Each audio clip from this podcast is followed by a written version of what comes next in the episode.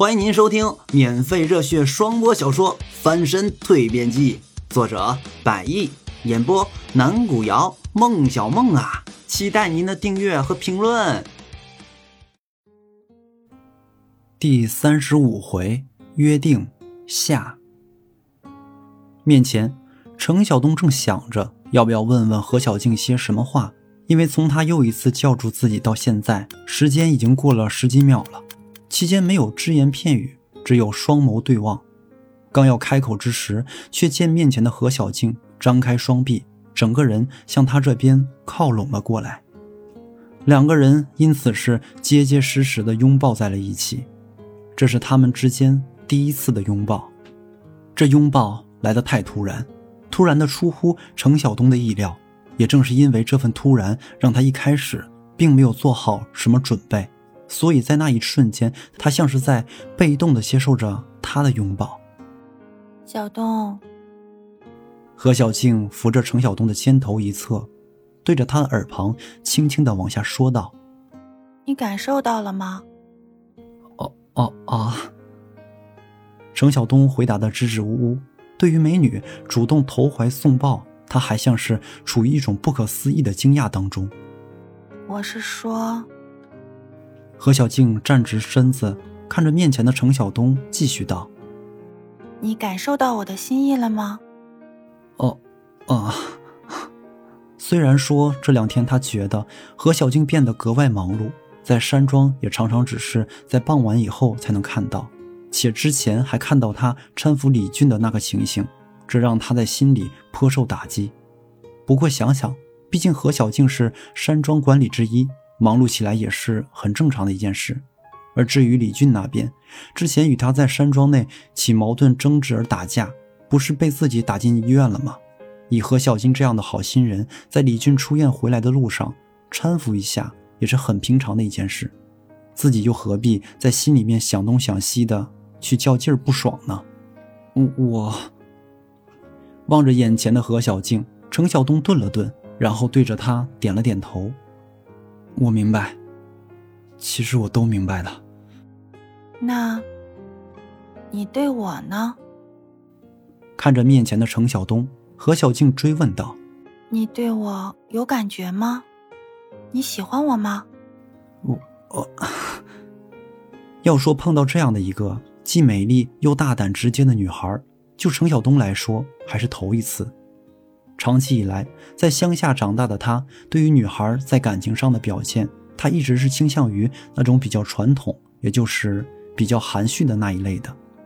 却殊不知，当前在城市里，已经有不少的女孩为了他们心中所喜欢的人，也敢先于男方表白了。这并不是说明这个女孩怎么怎么样，而却是说明这个女孩在心里面一定是非常非常喜欢这个人。怎么？看着面前又陷入沉默的程晓东，何小静疑惑的问道：“你你对我，你不喜欢我吗？”啊，不不不不！程晓东听到这句话，一下子提高了嗓门，连声否认。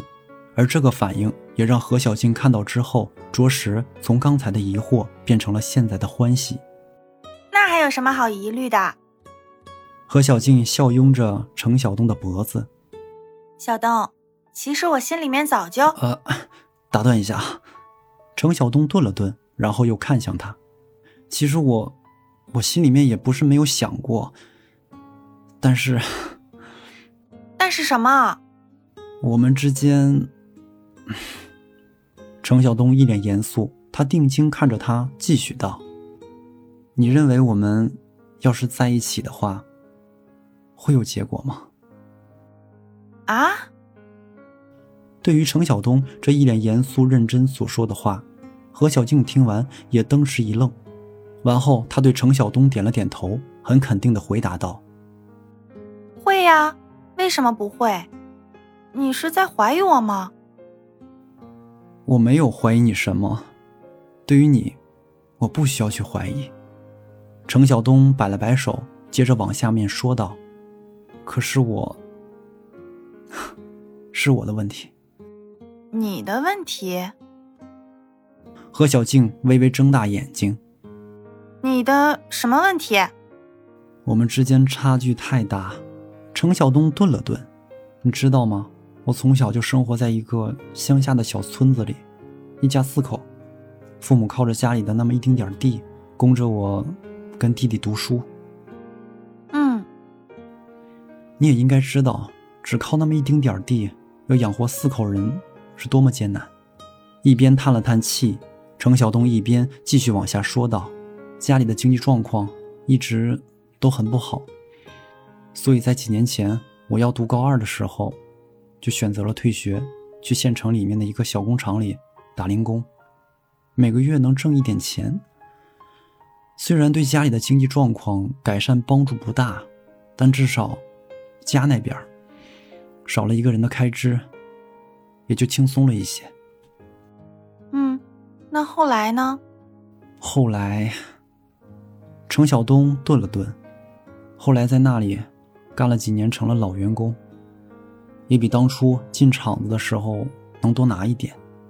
弟弟上大学的学费凑够了，家里面负担减轻了，搞了些承包，现在又做了一个肉制品加工厂的供商。唉，应该是比以前好很多了。嗯。听完程晓东所说的这些关于他家里的情况后。何小静点了点头，也因此对于他的背景有了更深一层的了解。但这些并不妨碍什么呀。何小静依旧有些不解：“你是在担心什么？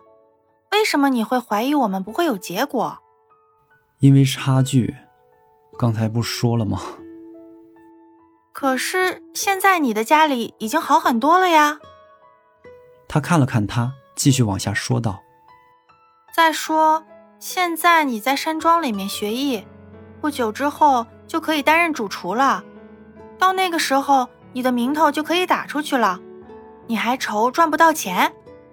我不是说在经济上的，要说在这方面，我永远也比不过你。”程晓东摇了摇头：“我所说的是，我们两个人本身的差距。”我是一个乡下来的乡巴佬，而你呢？你却是山庄的经理，集团老总的女儿。你听完这话，何小庆不由得一震。你你是怎么知道我我是？望着眼前他这番惊讶不已的样子，程晓东淡淡的笑了笑。刚来山庄的那天，在办公室里，你跟李经理。所说的那些话，我又不是不在。难道，难道那还听不出来吗？虽说我文凭不高，但毕竟还是上过高中的，这话语当中透出的意思还是能听出来的。哦，好吧，算你耳尖，被你给听到了。何小静撇了撇嘴，嗯，是，这通幽山庄是我家开的。也是千盛集团旗下的一大产业，我是千盛集团老总的女儿。可是，这又怎样呢？这就是差距啊！程晓东对着他点了点头。你是一个富足人家的千金大小姐，我就是那么一个普通的乡下人。我知道乡下人来到城市，特别是北京这样的大城市，往往会被人看不起，很多时候也的确会带着一些。有色眼镜来看待我们这群人，但我还是想，想在这里闯荡闯荡，想在这里获得一些成功的。嗯，这些都没问题啊。何小静听完，看着程晓东，对他说道：“你所期待的目标，还有我们之间，我觉得，并没有什么影响啊。我看。”影响你的呀，就是你自己心里面的心结。但是我真的认为你没有必要去纠结那些方面的事情。那你这么说的意思？程晓东顿了顿，我们会有结果。你已经对家里人说了我们之间的事情了。听到这话，何小静又着实一愣，看，没有吧？你别着急嘛。何小静扶着他的肩头，继续说道：“等我忙完了这阵子，我就跟家里面说我们的事情。我马上要出去一趟了，所以，唉，想到会有一阵子看不到你，今天就必须要跟你说这个心里话。出去一趟，你要去哪里？啊嗯。何小静眨了几下她这美丽的大眼睛。我先是要去国内驻其他城市的分公司和销售部，然后还要出国一趟，大概。前前后后要去一个月吧，或许也不会用那么长时间。哦，听完这些，程晓东才有些恍然的感觉。他顿了顿，然后对着面前的何小静点了点头。那你这段时间就好好忙集团公司里面的事情吧，你别太想我了。瞧你说的。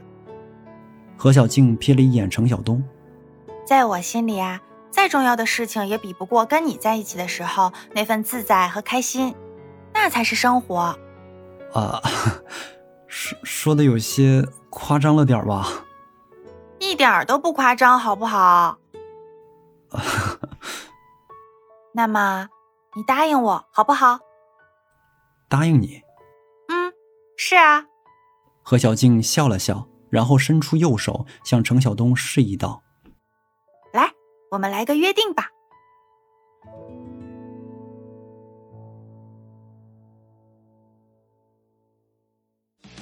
本回已演播完毕，下回更精彩。